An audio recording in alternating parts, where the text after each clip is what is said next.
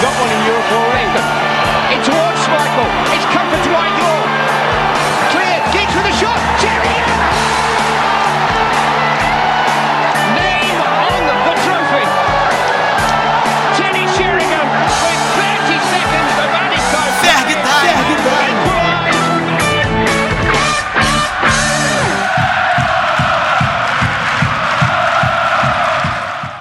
Fala pessoal, depois de uma semana e 100 episódios novos, que estamos nós de novo gravando. Hoje eu vou ter a presença de só mais um convidado, o Arthur, da Busby Babies Brasil, que já é figurinha carimbada aqui, a página. E te agradecer, Arthur, porque em pleno carnaval tá aí é, gravando e se apresentei. Que isso, eu que agradeço a oportunidade. Falar de futebol é sempre legal e muito melhor que qualquer carnaval, né? falar sobre o United, então. Vamos aí falar mais um episódio. Prazer estar aqui e simbora. É, bora começar falando um pouquinho de, do que aconteceu após aquela pausa, que a rodada da Premier League foi desmembrada em duas semanas. O time voltou, ganhou do Chelsea lá em Stamford Bridge, é, empatou com o Bruges fora de casa e venceu ontem o Watford por 3 a 0. É, antes da parada, o United vinha derrapando né, na Premier League, teve aquele jogo em Old Trafford contra o Burnley que foi um caos completo, teve a derrota em Enfield para o Liverpool, que até assim era mais esperada, e teve a vitória contra o Norwich. Então esses foram os três jogos an antes dessa parada pela Premier League. Mas o time foi desclassificado pelo City na Copa da Liga, venceu o Wolves pela Copa da Inglaterra, mas ainda assim estava um clima assim de muita instabilidade, de muita pressão, um clima meio negativo. O que, que você acha que mudou depois dessa parada? É, nesse meio tempo a gente teve a chegada do Bruno, né? Que ajudou um pouco a equipe ficar duas semanas parada, por questão de todos saírem para fazer um treinamento coletivo, ajuda muito no entrosamento da equipe. Com o Bruno Fernandes e era um time que parecia estagnado, né? Se a gente falou dessa derrota, principalmente da no Burley, foi um tipo de derrota que mexeu com todo mundo, que todo mundo parou e falou que tem alguma coisa errada, tem alguma coisa nesse projeto que não anda. A lesão do Rashford atrapalha demais o setor criativo da equipe. Isso é fato, porque é um jogador mais constante, é a peça fundamental no elenco que se tornou nessa temporada. O time sente muito sem ser o principal jogador, sem um armador. A chegada do Bruno agora muda, começam a mudar as coisas no sentido que a gente quer. Mas era um time que parecia, a minha impressão que eu senti era um time que parecia estagnado. Você vê que joga um jogo bem, tem um jogo razoável depois e depois vem aquele balde de água fria. Aí você vê uma partida decente contra um adversário decente e aí vem um jogo completamente despretensioso e o United tropeça de novo. Então é um time ainda muito sem estrutura para conseguir seguir uma crescente fixa. E eu sinto essa. O engraçado é que o torcedor do United parece sentir isso, que eu sinto há, por exemplo, cinco anos. Já são cinco anos que você tem uma sequência, você vê uma melhora, você vê um jogo decente, no outro você vê uma performance completamente diferente. Então, é o que eu senti no United nessa sequência, que vê um, um time um estagnado, um time que não, não demonstrava um padrão de jogo, que ao mesmo, ao mesmo tempo que fazia um jogo decente, ao mesmo tempo que você via uma partida completamente diferente na outra. Então é uma preocupação que eu tenho sobre o United suíço e eu não consigo ter confiança ainda, principalmente é, nesse estado da temporada. Não consigo garantir que o United confiar também que o United jogue, por exemplo, a próxima partida hoje. Não consigo é, garantir que o United jogue uma partida boa. Isso me preocupa bastante. Essa falta de, de constância na equipe o Bruno estreou contra o Wolves, né, que foi o primeiro jogo antes da pausa, e foi aquele empate em 0 a 0 algumas oportunidades de cada lado. Não foi um grande jogo, mas teve algumas oportunidades para marcar. Ontem ele fez, marcou seu primeiro gol pelo United de pênalti. Já tem, se eu não me engano, também uma ou duas assistências. E, não sei, mas eu acho que a falta que a gente sentia de um meia mais cerebral, mais criativo, quando você vê ele em campo é muito diferente. Aquele lance do gol do Greenwood, por exemplo, foi uma jogada até de certa forma simples.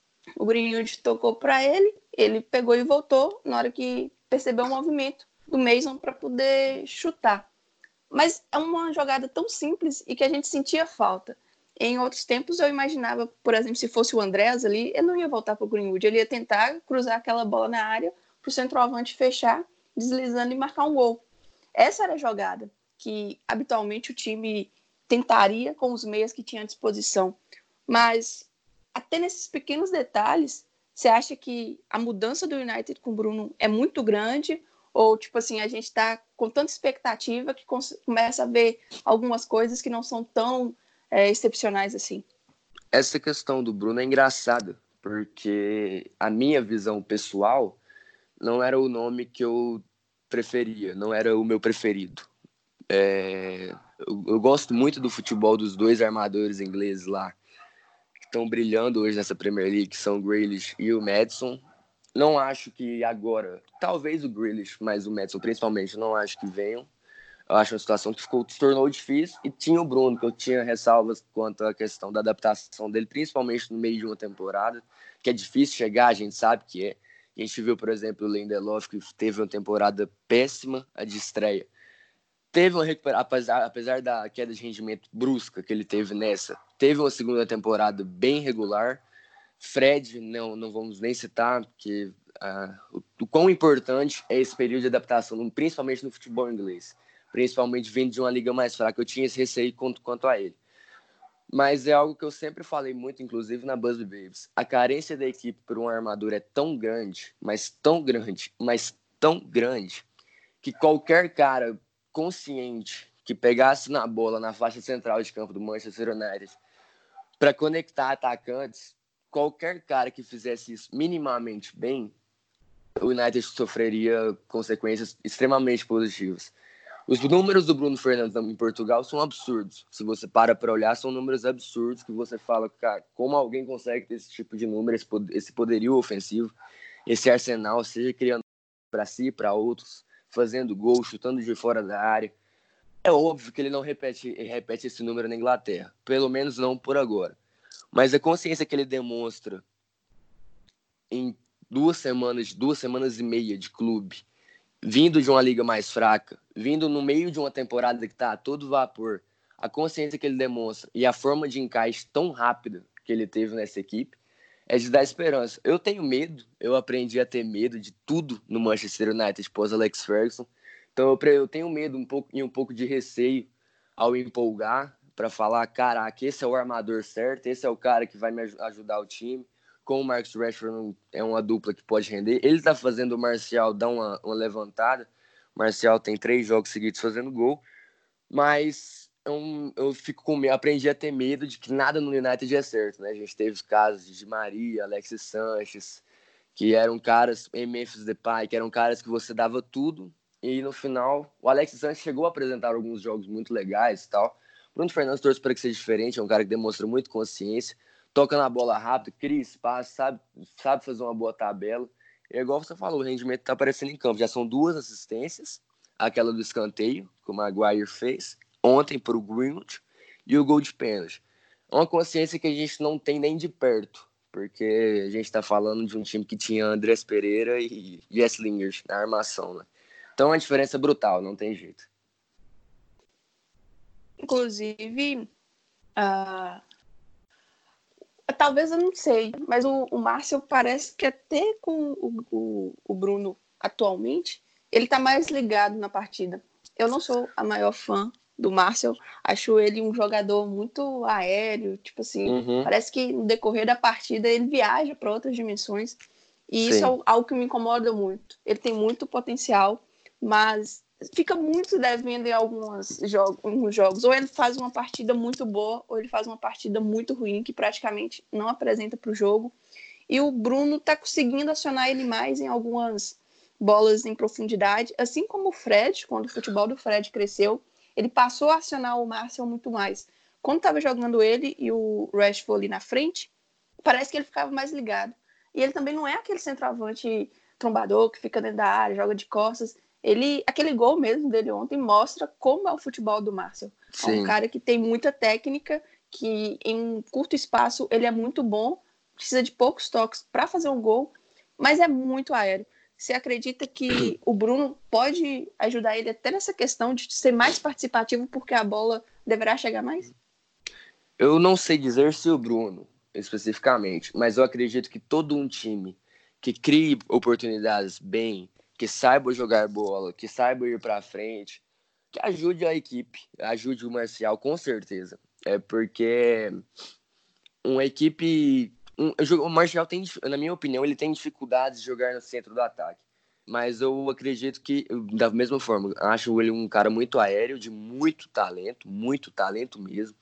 Aquela temporada, a primeira temporada dele, a 15, 16, com a camisa 9, eu vi um talento que eu, na época, eu me iludi completamente. Eu achava que ia virar um jogador completamente diferente. Ainda acredito, não que vire o jogador que eu achava que fosse virar, mas ainda acredito que tem potencial para se tornar um jogador bem constante, bem legal mas eu acho que ele tem dificuldades para jogar atrás, na, na, de costas para a zaga. Eu acho que ele fica encaixotado ali naquele miolo muito fácil.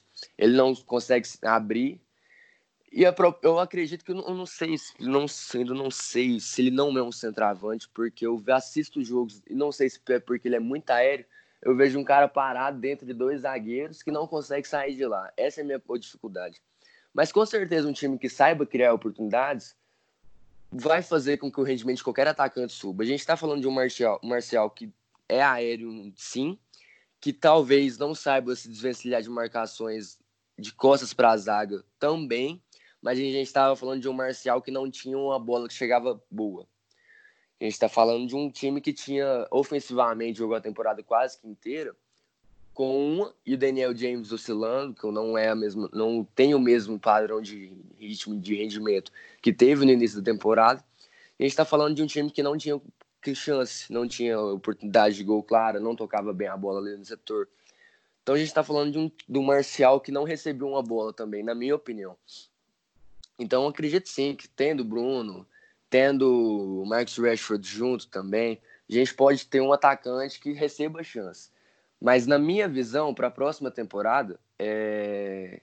eu preferia que o clube buscasse um centroavante que soubesse jogar entre zagueiros, que consegue truncar, que consegue fazer boas corridas nas costas da zaga. E é um negócio que eu, eu, eu tenho muito pesar de toda a situação do Haaland, pelo Mino Raiola, pela cláusula que ele impôs. É um cara que hoje a gente olha e na época a gente não sabíamos se seria titular e tal. Hoje é um cara que faria muita diferença no United, é óbvio. Eu acho que o clube precisa de um centroavante que saiba fazer corrida pelas costas da zaga, que saiba fazer gol. E o Marcial ali, ou seja, atuando na ponta, na, no, no, como atacante, mas preenchendo o elenco. Hoje, minha função para o Marcial no elenco, no time ideal, é essa: é profundidade do elenco. O... Já que a gente começou a falar um pouquinho sobre alguns jogadores, é, o Bailey voltou de lesão, foi muito bem contra o Chelsea.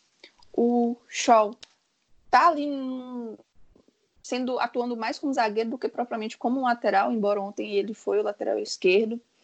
O Andrés e o Lingard estão é, perdendo espaço. A gente fica até assim para comemorar porque de uma hora para outra podem reaparecer na equipe, né? Porque Sim. mas o Solskjaer disse que a competição por um lugar na equipe está crescendo e que quem quiser jogar vai ter que melhorar o seu nível de atuação. Então, tipo assim, se for isso mesmo, a gente sabe que eles não vão jogar, porque quanto tempo que eles já estão no United e o quanto eles conseguiram evoluir, ou em alguns casos até evoluir. Então é muito complicado. A gente falou do Marcel, mas lá na frente também tem o Greenwood, que ninguém tira da minha cabeça que ele é o Van Persie mais novo, por vários aspectos de jogo. O que, que você está achando dessa, da volta. Tem o McTominay, né? Também que voltou ontem. O que, que você tá achando? O que, que você tá achando dessas voltas? Quem de fato pode continuar na equipe? O Bailey, pela primeira temporada dele, eu pensei, nossa, vai ser um senhor zagueiro. As lesões Quem atrapalharam não? demais, né? As lesões atrapalharam demais ele. E o contrato estava quase esperando, o United acionou a cláusula para como é que fala? Para prorrogar mas aí eu fiquei meio assim, sabe? Poxa, quanto tempo o cara tá aqui, o cara não consegue desenvolver. Mas aí eu vejo o Lindelof, porque esse aí não conseguiu me enganar, não. A temporada passada dele foi boa, foi boa. Mas, tipo, as peças que estavam ao redor dele ali Se ele fosse o pior também, podia desistir. eu, eu já falei em algum episódio, o Lindelof, eu observo muito a, a postura corporal dos jogadores. E o Lindelof, para mim, ele é muito estabanado. Você vê ele jogando, ele parece que ele não tem controle do próprio corpo. Ele vai de maneira estranha nas bolas, principalmente as aéreas. E é um zagueiro que eu não gosto. Mas o que, que, você acha aí do Bailey, do Shaw atuando por ali, o Andrés, o Lingard? A volta do Shaw, opa, do Bailey é a mais legal de todas, né? Que ele fez uma partida contra o Chelsea sem jogar meses, muito tempo, uma lesão muito séria, sem jogar muito tempo no time profissional. Já tinha feito alguns jogos ali no time B, né, que é o sub-23, mas nada que se compare ao nível de exigência de uma Premier League, principalmente contra o Chelsea lá em Stamford Bridge. É, gostei muito da partida dele, porque é um zagueiro daquele jeito que não tem como o torcedor não se divertir assistindo, né? Eu falo muito isso. Porque é um cara de muita disposição, de, é um, um estilo de jogo, na minha visão, autêntico. Que é um cara que não desiste da bola, que tem combate, um combate é, é, é muito eficiente e muito legal. Que é um cara dinâmico, que sai bem pro jogo, ativo, proativo. E é um cara que saudável, eu acho que todo mundo acha, todo mundo, é, todo mundo tem consciência que é um cara muito que pode ser muito importante para a equipe. O difícil são as lesões, que ele tem passado por muitas e muitas e muitas lesões há muito tempo. Você mencionou aquela temporada de estreia dele absurda, que todo mundo viu um potencial de um zagueiro que poderia estar entre os melhores da liga. E realmente, Bailey tem futebol de ser um zagueiro referência dentro da Premier League, na minha opinião. Ainda é jovem, ainda tem esse espaço. E somada a temporada ruim do Lindelof, a ausência do Tuanzebe, aí a gente fala de Phil Jones, né? Que é o restante ali.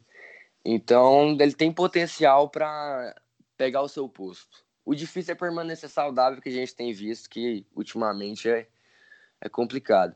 Mas um, um zagueiro que pode adicionar muita coisa no time. O Maguire ali é o zagueiro mais consciente da equipe, disparado, já se tornou capitão, é muito bom zagueiro. Não vale os 80 milhões, mas é muito bom zagueiro. É, e vai ser uma, pode ser uma dupla bem legal, porque o Maguire não tem essa dificuldade de achar um, companheiro. Quando a gente achou na temporada, no início da temporada, a gente veio De Gea, Van Bissaka, Lindelof, Maguire, a gente falou, não, pronto, agora nós temos finalmente um sistema defensivo e a gente começou a ter essas, essas deslizes, né, do Lindelof.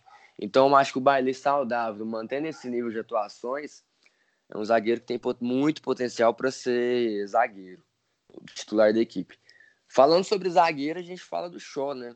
Que é, eu fico pensando quão engraçado é um, um, lateral que foi contratado com 18 anos de idade, batendo recordes como o britânico, o britânico mais caro da, da Premier League na época, né? O, mais o adolescente mais caro, batendo recordes do Rooney, inclusive. É, foi um lateral que se, se destacou no Southampton pelo jogo dinâmico, né? Foi para a Copa do Mundo, inclusive é, rápido, ágil, de uma explosão descomunal, chegava bem na linha de fundo, cruzava, criava chances. E a gente vê um jogador hoje que se a gente, se a gente fala que algum dia Luke Shaw foi isso, eu acho que ninguém acredita, né? O físico não deixa as limitações que ele tem de ele não querer ser um, ter um físico mais legal, mas é um jogador que na zaga foi bem. É, eu tenho que fazer essa ressalva. É um jogador que eu eu acho que ninguém gosta. Todo mundo tem birra porque sabe o que ele poderia ter se tornado. Mas na zaga foi bem, no esquema de três zagueiros ele funciona bem. Que ele prende mais um pouco na, no lado esquerdo, mas consegue sair para o jogo também. Porque é um zagueiro, um, um, jogador que não tem disposição física nem, nem pique para ir para dentro de fundo, para abrir espaço na lateral, para criar oportunidades no seu, na sua movimentação. Então ali ele demonstra que tem consciência com a bola no pé, ajuda a rodar bem a bola e foi bem. Eu tava até brincando esses dias lá na página da Buzz Babies que eu falei, pelo bem da carreira dele, o Luke Shaw tem que começar esse processo de transformação dele para zagueiro. Eu acho que para zagueiro é o, a melhor oportunidade dele ter alguma chance de fato na lateral. E, e comparar os rendimentos dele com o Brandon Williams nessa temporada, nem se compara. O garoto tem uma, um jogo muito mais eficiente para a equipe, na minha visão. Entrando agora assim, antes de entrar, na verdade, o Shaw é tipo, eu realmente peguei um ranço dele. Acho que o meu- a minha maior raiva não é nem questão assim de não estar atuando bem, é que o cara é um atleta profissional de alto rendimento, joga na Premier League, a liga mais competitiva e que exige muito do físico, e ele não consegue se manter em forma. A cada final de temporada, a cada lesão, ele volta mais gordo. Você observa o, o Shaw em alguns jogos e assim, em comparação com outros jogadores, é muito absurdo o físico que ele tem. Então, tipo assim, o departamento médico do Manchester United é super criticado merecidamente? Sim, mas o Sim. atleta também tem que fazer o mínimo. E o Shaw está acima do peso. E mesmo assim ele continua jogando porque, sei lá, velho. Eu realmente acho que um cara que não consegue manter o peso para atuar não deveria ter lugar no time, a menos que ele fosse uma mistura de Messi com Cristiano Ronaldo e conseguisse entregar resultados. Não é o caso do Shaw, não é. Surgem muito E- aquelas fotos é, do pessoal brincando na timeline do, do Shaw na primeira temporada dele pelo Manchester United jogando e o Shaw hoje. É assustador você ver a diferença de físico dele. É, é triste, na verdade, igual você falou, é triste. Você sabia que tem um jogador profissional do Manchester United que é pesado, que, não, que é lateral, que se destacou na velocidade e não consegue manter um físico decente. É triste, é a palavra. Não, e realmente eu acho que, é, igual você falou, procuraria um outro 9, eu também, porque eu já falei sobre o Marcel. É, e a questão lateral esquerda, a menos que viesse um cara pronto, eu colocaria o Williams ali e vamos com ele. Porque depender do Luke Shaw em pleno 2020, quase entrando em 2021, realmente não dá. Eu acredito sim que a gente acertou na lateral direita. O Bissaka, pessoal, ele é- se destaca pelos aspectos defensivos, mas se você observar, ele não é um lateral ruim ofensivamente. Ele tem Não. poucas assistências na Premier League, tipo, porque o, o parâmetro hoje é o Arnold, né? E é outro Uhum. patamar em questões ofensivas. Mas ele aparece muito bem lá na frente. Teve um jogo de Premier League, eu lembro que ele deu, tipo assim, três assistências, que era básico pro companheiro fazer o gol. E o United perdeu as três oportunidades. Então, assim, a questão é que o time perde muitas chances de gols. Então, às vezes, tipo assim, o cara não, não apresenta, não aparece. Ele melhorou um pouco a questão dos cruzamentos, porque ele botava muita força, às vezes a bola saía direto pela linha de fundo. Mas é um lateral também que eu tenho uma boa expectativa. O problema é quando ele sai, né? Aí ele sai, o Dalot, Uhum. aí ó, tá vendo? Você começa a falar, você começa a lembrar de uns caras que eu nem esqueço que tá no Manchester United. O Dalot é outro que chegou aí com muita expectativa e o cara, sei lá o que acontece, sabe? Mas... O Dalot, eu tenho a impressão que ele ainda é muito cru. É, chegou muito, chegou com, sei lá, quatro jogos pelo profissional do Porto. É, então chegou ainda sem aquele quê de profissional, de um cara que destacou, veio com preço salgado, né? E temporada passada ele rendeu bem mais como ponta direita, né? do que lá No final da temporada do que como lateral. E bora falar do caso mais emblemático que talvez tenha rondando o Manchester United quando se diz questão a jogador. Quando você falou do Haaland, e essa é uma discussão que a gente tem direto, eu e o Vitor, é, ele seria uma peça extremamente importante no Manchester United se ele não fosse agenciado por quem ele é, que é o Mino Raiola. O, o Raiola, talvez, eu acredito que o clube está fazendo certo de querer manter uma distância dele. Por quê? Saiu a reportagem, agora eu vou, não vou lembrar mais o, o num, os números exatos, mas que o Haaland tem uma cláusula de liberação baixíssima, baixíssima. E ele já 75 tá milhões de euros, eu acho. É, eu pensei que era 80, mas deve ser 100 meses. Eu sei que é baixíssimo. E ele tá destruindo Sim. lá no Dortmund. E quem vai lucrar mesmo com a operação nunca é o clube. Assim como foi o Delete, teve aquele maior rolo, vai Barcelona, vai United, vai tudo, foi para Juventus. E a forma como ele conduz as negociações, como não é bacana para o clube. Óbvio que os jogadores não veem ele- nele esse monstro, porque o cara consegue bons contratos, coloca em grandes Sim. clubes. É, a FIFA recentemente tinha saído uma nota que queria regulamentar mais essa questão dos agentes, porque acreditava que eles estavam lucrando muito mais do que os principais é, atores, que seria o clube e o jogador. E ele fez uma away, que não e tal.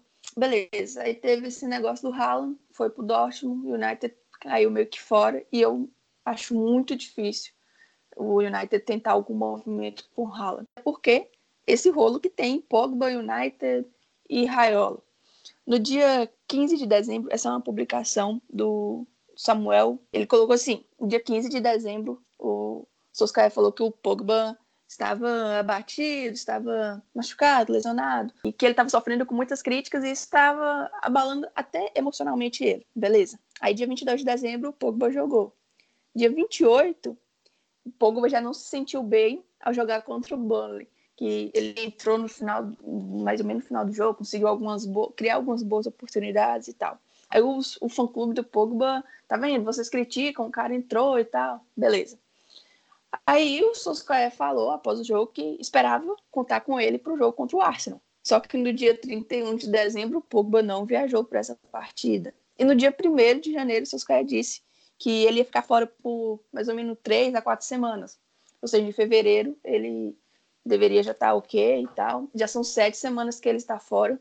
E a cada semana, ah, ele não está pronto, ele não está pronto, e vai só empurrando isso com a barriga noticia que só a Juventus e o Real Madrid estejam interessados nele, mas o Real Madrid não é aquele interesse de fazer dele um jogador caro, galáctico, nada disso. É, falaram em 100 milhões de euros e que as duas equipes não consideravam que ele valia isso atualmente. Está vindo a Eurocopa e alguém duvida que o Pogba vai estar disponível para essa competição? Não.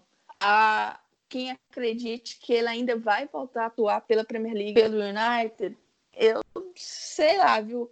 É um assunto bem polêmico, sempre tem o fã-clube, tem os hates, mas assim, eu acho muito absurdo a forma como o Pogba trata o Manchester.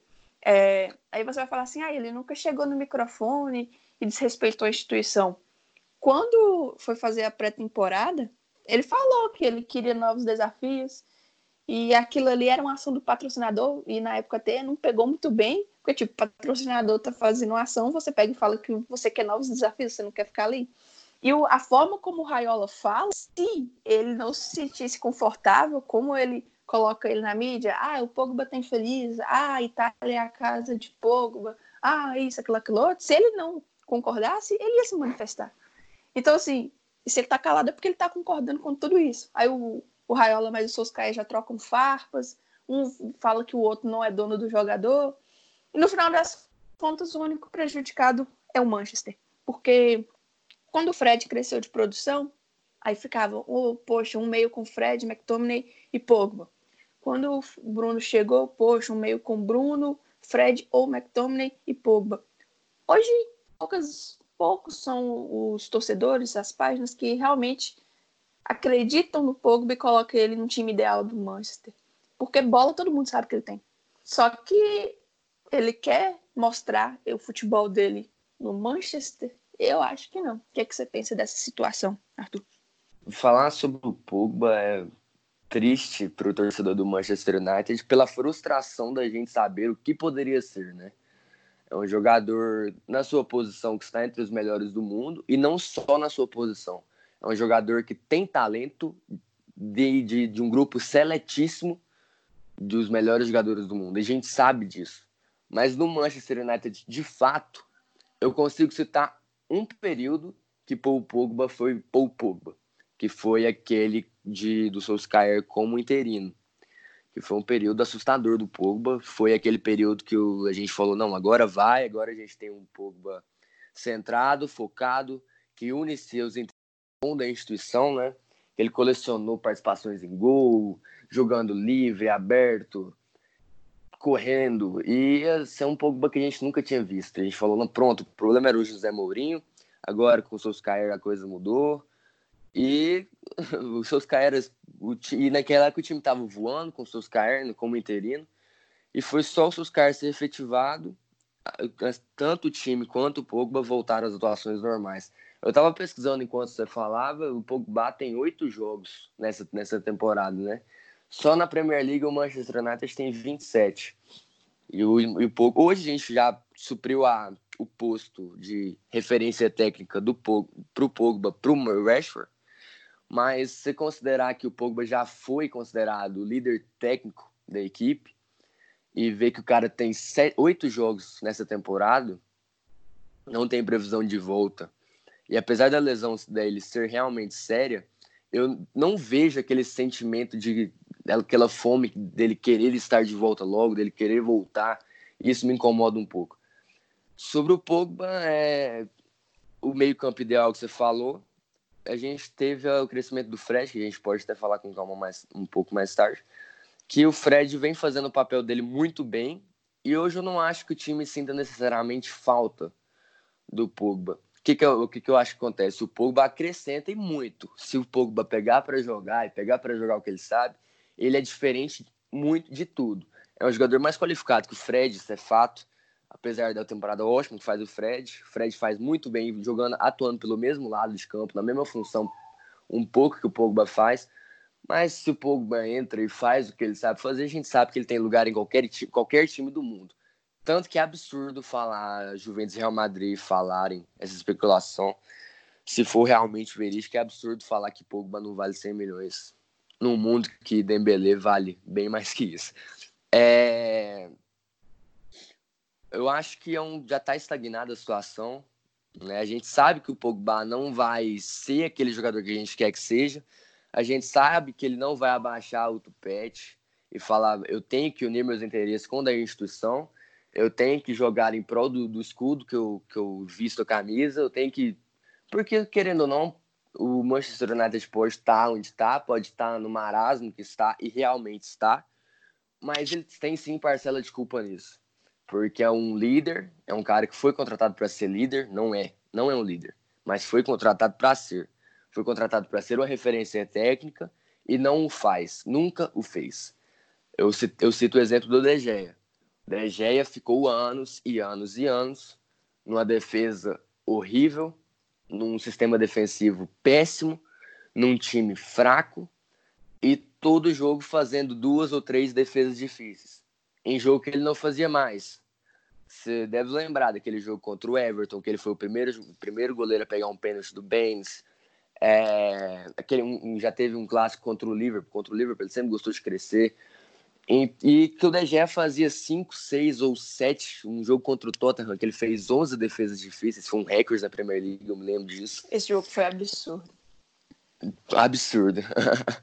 e a gente viu um DG que cresceu, que, na minha opinião, chegou a ser melhor goleiro do mundo, mas pela falta de, de sucesso do United coletivamente, nunca foi devidamente reconhecido como tal. Hoje já não é, concordo, mas já foi e não o reconheceram devidamente.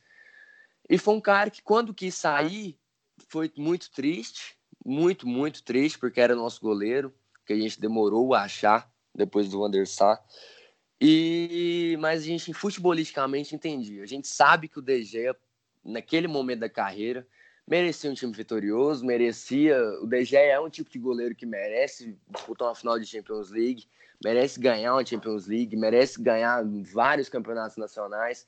A gente sabe disso. E se eventualmente o DG demonstrasse o desejo de sair para um PSG, para um Real Madrid da vida, e da, se respeitasse as instituições e demonstrasse o desejo de sair para vencer, infelizmente a gente entende que é um cara que jogou muito tempo no meio de um monte de banana, né? E teve que se virar da forma que pôde, fez o que podia, e infelizmente a gente sai de coração doendo, mas aceita. O Pogba é uma situação diferente, porque o Pogba nunca fez de fato o suficiente para a gente falar, virar e falar: nossa, o Pogba é o único jogador consciente nesse meio-campo. É um jogador muito diferenciado, muito diferenciado. Mas é um jogador que é apático, que você vê com a mão, a mão na cintura, o time tá tomando. Eu lembro desse momento, não lembro ao certo qual time foi, mas eu lembro que o time perdeu contra um adversário de baixa tabela, você vai ver o time levando gol. Pogba tá cabisbaixo no centro do campo, com a mão na cintura. Entendeu? Então, um jogador que nunca demonstrou de fato esse futebol pra gente falar, o oh, Pogba merecia muito mais. Pogba, que esse futebol não merece muito mais. O que me entristece é saber que, se ele vai para uma Juventus, se ele vai para um Real Madrid, ele vira um dos melhores jogadores do mundo. Porque lá ele vai ter futebol para isso, ele vai querer jogar, Então me incomoda muito essa falta de empenho do Pogba. Eu venderia o Pogba sim e contratar, contrataria um cara que viesse com gana de jogar pelo Manchester United. E o United precisa disso. O United não precisa de estrela, o United não precisa de nome carimbado, precisa de jogador que sonha desde criança em jogar no clube. Isso que vai fazer o clube voltar a ter grandes pretensões, na minha opinião. E o Pogba não vai ser esse cara. Sim, eu acho que a gente ficou muito tempo só contratando por dinheiro. E isso uma hora cobra seu verdadeiro preço. É, é, tipo, eu entendo que é complicado você escolher um jogador que está em alta, sempre torceu para a instituição e que venha por um projeto esportivo. Mas quando você para para pensar qual é o projeto esportivo do Manchester United, agora com o Solskjaer você vê é, mesmo que ele pecou em algumas situações, como liberar o, o Lukaku e demorar a repor, é, liberar também o Smalling. Não estou questionando a liberação do Smalling, mas sim a não substituição da peça. Ele deixou muita gente sair e não conseguiu repor na mesma velocidade. E isso comprometeu que o time, em determinado momento da temporada, estava com um elenco curtíssimo, tinha lesões e foi obrigado a usar a base. Mas claramente você vê que ele está tentando fazer uma limpa com algumas peças que não dão mais. O ciclo já se encerrou. É a questão do Young, a questão do Jones, do Rojo, do, do Smalling. Que, embora dentre os nossos zagueiros ruins, o Smalling era o menos ruim, mas também é um que já deu. Porque esses jogadores, eles simbolizam essa era pós-Ferguson de fracasso. Os rostos deles é isso, entendeu? Eu não, não dá, não tem mais sinergia com a torcida e não vai dar certo. Então é melhor você partir para outra.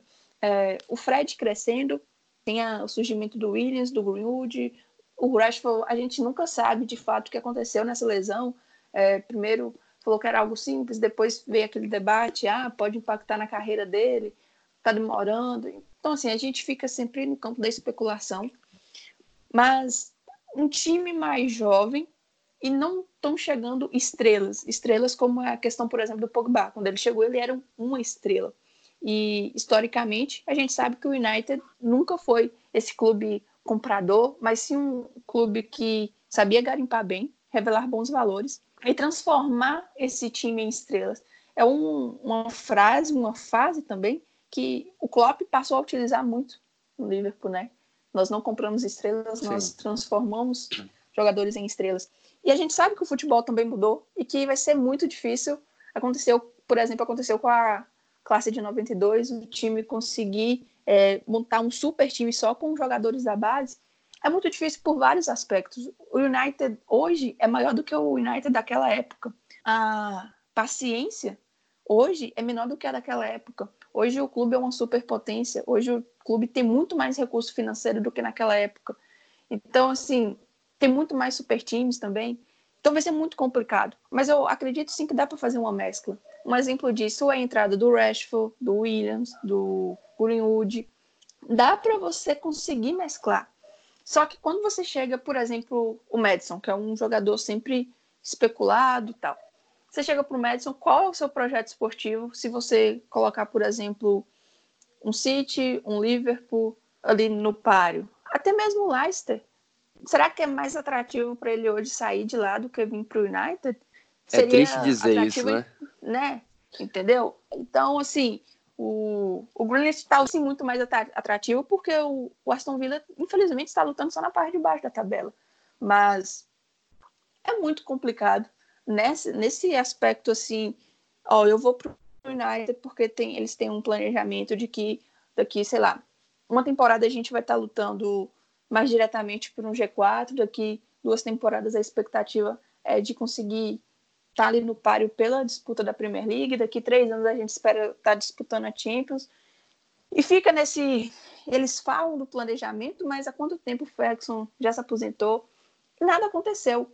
Então eu acho muito complicado, extremamente complicado você conseguir atrair grandes jogadores é, sem estar numa Champions League e sem ter um técnico robusto ali na área técnica, porque impacta. Para assim, eu vou trabalhar com Klopp, com Guardiola ou com Solskjaer. Tipo, o que o Solskjaer fez? Sabe? isso impacta, ainda mais você para para pensar o estádio que o United se encontra nos últimos anos, o treinador que o United tem, os jogadores que o United tem. Se você tirar essa última temporada que chegou o Maguire, o Bissaka, agora o Bruno Fernandes, o James, era um time horrível.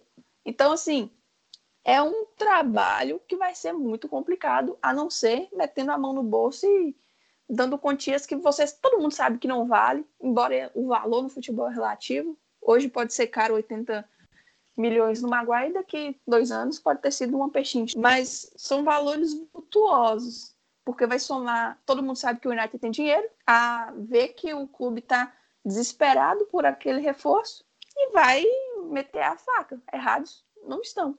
E já falando dessa questão de de Champions, teve aí o, o rolo lá do City com o fair play financeiro, vai tentar o recurso no TAS, se vai ou não poder disputar a próxima Champions, porque caso ele fique fora, o quinto colocado é, entraria, ou herdaria essa vaga. E o United também está ali na Liga Europa, embora tenha algumas equipes, viria a Inter, que vai ser bem complicado se avançar, bater, mas e tem também a sequência na Premier League, a gente pega o Everton, depois o City, depois o Tottenham, aí vem o Sheffield. É uma sequência, de certa forma, até indigesta. Mas você ainda acredita que a gente consiga essa vaga ou via Premier League ou via Europa League? Qual você acha mais palpável hoje? Eu, sinceramente, tenho esperanças, mas não acredito que o clube consiga porque é um clube, igual você falou, muito inconstante. A gente está hoje a três pontos para o Chelsea. É, são três pontos que parecem muita coisa, mas você vê um United que não consegue manter uma sequência. Então, até, ser, até o início da rodada passada, estava na oitava posição. E eu acho na que a vaga verdade, pela... ali, até o, o Everton tá bem embolado, né? Até se pode pegar o, o Southampton, não tanto, porque é muito sonhar muito que ele vai chegar ali, mas até o Everton, que está com 36, aí vem um bolo. Burley e Arsenal com 37, o Wolves com 39, aí vem Sheffield, Tottenham com 40 e a gente com 41. E o Chelsea 44. Aí depois o Leicester dá um salto assim para 50 pontos, mas do quarto até o décimo primeiro tá muito embolado, é uma diferença tipo de 3 pontos, basicamente. Sim, e como você falou, nada ainda tem adversários bem pesados para jogar. Não é um, uma reta final de campeonato tranquila. Pega o Leicester fora de casa também. Então é difícil porque é um time que tem, está sem a maior estrela, né? Não tem aquela referência goleadora que tinha no, no Rashford. Mas eu, eu acho que a vaga na Europa League é a mais possível. É porque também é um título, é um clube, o, o clube deve visar isso, eu acho que seja fundamental. Mas tem times ótimos, como você falou, o próprio Internacional. Eu não acredito na vaga para a Champions League. Sobre o recurso do City, eu acredito que, apesar dessa punição da UEFA e que tenha sido um, já um passo muito grande, a demonstração de poder muito grande da instituição para cima de um clube que hoje é um dos grandes poderosos do continente, eu acho que acabe o, o City conseguindo, por recurso, na minha opinião, conseguindo disputar a próxima Champions League. Então, eu acho que a quinta colocação ainda não dê vaga para a Champions League. Eu sou bem é, cético quanto a isso, né? Porque o clube é um clube que teve milhares de oportunidades para assumir esse quarto lugar do Chelsea.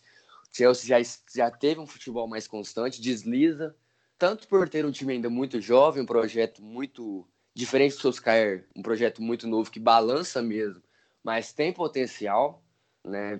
É um time legal de se assistir, mas que normal, é normal, início de projeto, é um time novo que não conseguiu contratar é um time que balança, mas eu não acho que o United seja capaz de, de alcançar o Chelsea. Pela Europa, pela Europa League, os adversários são limitados, mas tem o risco de pegar alguém. E, e esse alguém pode ser um, um peixe grande. Eu torço para que o United classifique para a Champions League, mas eu sou bem cético mesmo. Eu acho que é uma vaga muito difícil pelo futebol que o time apresenta em toda a temporada. É, os últimos jogos trouxeram uma visão legal, né? O Bruno Fernandes teve um encaixe muito legal, um jogo muito divertido de assistir do, do português, mas eu acho uma situação muito difícil. Voltando no negócio que você, que você tinha falado, que eu parei para pensar, e tanto que é engraçado isso. A fase do United é tão assustadora, né? Que você vê o Chris Smalling, que é um dos zagueiros que a torcida mais pegava no pé, se tornar referência e pilar defensivo da Roma em meia temporada, igual foi que aconteceu.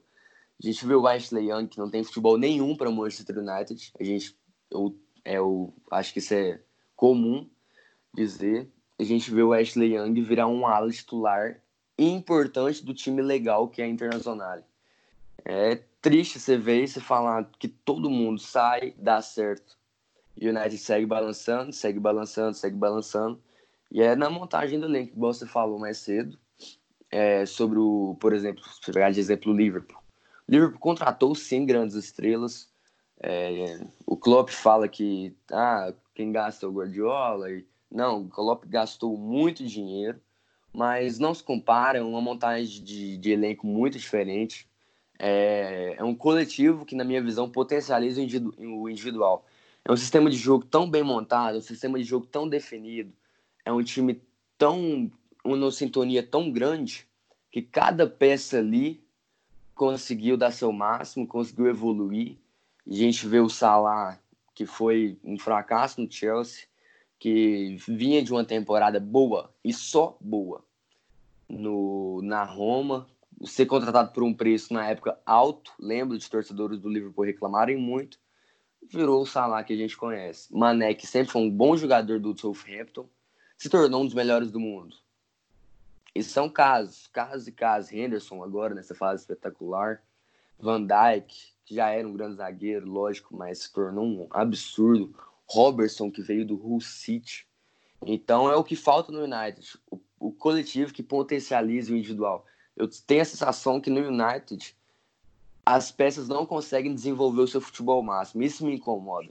Porque a gente vê um jogador sobressaindo sozinho por exemplo, no meio-campo hoje do United, eu jogo o Fred.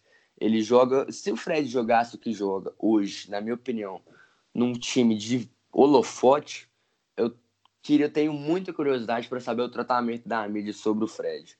Porque é um jogador que ainda é taxado, principalmente aqui no Brasil, como limitado, jogador de empresário, que foi para uma Copa do Mundo por empresário, Seletite, né, a panela do Tite, e a gente está vendo um jogador diferenciadíssimo. Eu queria ver o que seria o Fred jogando um futebol desse no City, jogando um futebol desse no Liverpool. Então, os jogadores aqui no United não conseguem exercer seu melhor futebol. Isso me incomoda. A quantidade exagerada de flops que nós tivemos aqui é o que comprova isso. Nós tivemos de Maria fazendo uma temporada espetacular no PSG, vindo sendo o melhor jogador da final da, da Champions League pelo Real Madrid, na lá décima. Chegou no United, por falta de empenho dele também, chegou no United e não fez nada. Memphis Depay, que é um bom jogador no Lyon, não se tornou aquilo que nós achávamos, que fosse, mas é um bom jogador no Lyon. Patinou e patinou. Falcão Garcia. A gente tem jogadores que não conseguem jogar futebol no United. E aí a gente para para pensar, qual é o problema do United? Qual é o problema dos jogadores que não conseguem jogar futebol no United? Isso, óbvio, que, que, que é preocupante e óbvio que é preponderante para um jogador escolher o United para jogar. É a falta de sistema de jogo? É a falta de um treinador? É a falta de um elenco? É a falta de um time de jogadores em volta que ajuda a desenvolver o seu futebol? A gente teve o Pogba tendo o Ander Herrera para liberar ele, sendo contratado para liberar ele. Não, o Ander, Ander Herrera veio antes, desculpa. Foi o Matic sendo contratado para liberar ele. O Fred foi contratado para liberar o Pogba. Isso tudo para potencializar uma peça. Isso não acontece só com o Pogba. Então fica essa dúvida: qual o problema? Por que os jogadores do United não conseguem desenvolver o seu melhor futebol individualmente? Tem essa questão aí e é muito preocupante isso para mim. Teve algum episódio que eu discuti sobre exatamente sobre isso. Qual jogador que chegou aqui e nós conseguimos fazer ele evoluir? Não, assim, não consigo lembrar nenhum de cabeça. Talvez o jogador que evoluiu mesmo aqui seja o Rashford, mas ele é da base. Eu estou contando tipo, contratações. Você e fala que vou... mudou de patamar, né? É, tipo, chegou num tamanho, chegou aqui de um tamanho e saiu maior. Hum, não tem, saiu só o menor. É, eu deixo até o convite para você, para a gente pegar e fazer esse levantamento pós-Ferguson das contratações e ver quais de fato conseguiram ao menos sair do mesmo tamanho que chegaram. Eu acho que Sim. aí já vai ser, tipo assim, o ápice, porque jogador que chegou aqui e evoluiu, tanto em termos de jogo, termos de mercado, eu não consigo me lembrar de nenhum. É, deixo o convite e já encerrando esse episódio, te agradecer, Arthur, pela participação. Espero que que você possa vir mais vezes para a gente fazer esse aí do jogadores que evoluíram, evoluíram ou não. E sempre precisar, também. Vão- Muito obrigado pela oportunidade, muito legal estar aqui. Vamos para a próxima. Para quem quiser quiser seguir, nós temos a página, a Busby Babies Brasil, conteúdo sobre o Manchester United, inclusive isso inclusivo, né? É só sobre o Manchester United, a gente está lá há muito tempo já. Quem quiser seguir é sempre bem-vindo. E tem a minha arroba pessoal que eu comecei há um pouco tempo. Lá eu falo sobre futebol de forma mais livre, de forma mais como o Arthur mesmo, o que eu quero falar, o que dá na telha, eu vou lá e falo. É, quem quiser seguir também, Arthur underline Cabral com dois A. Quem quiser seguir também tá sempre bem-vindo. E finalizando, deixando as redes do Red Army no Twitter e no Instagram, arroba Red Army Brasil, Facebook, arroba Red Army BR. Tem um Medium, é, medium.com.br Brasil, tem alguns textos lá, feminino, masculino, é, históricos sobre o Manchester. E o podcast está disponível nas principais plataformas, Spotify, iTunes, Google Podcasts, Castbox, o Deezer. E é isso. Agradecemos quem ouviu até aqui e até a próxima. Ferg Time, um podcast do Red Army Brasil.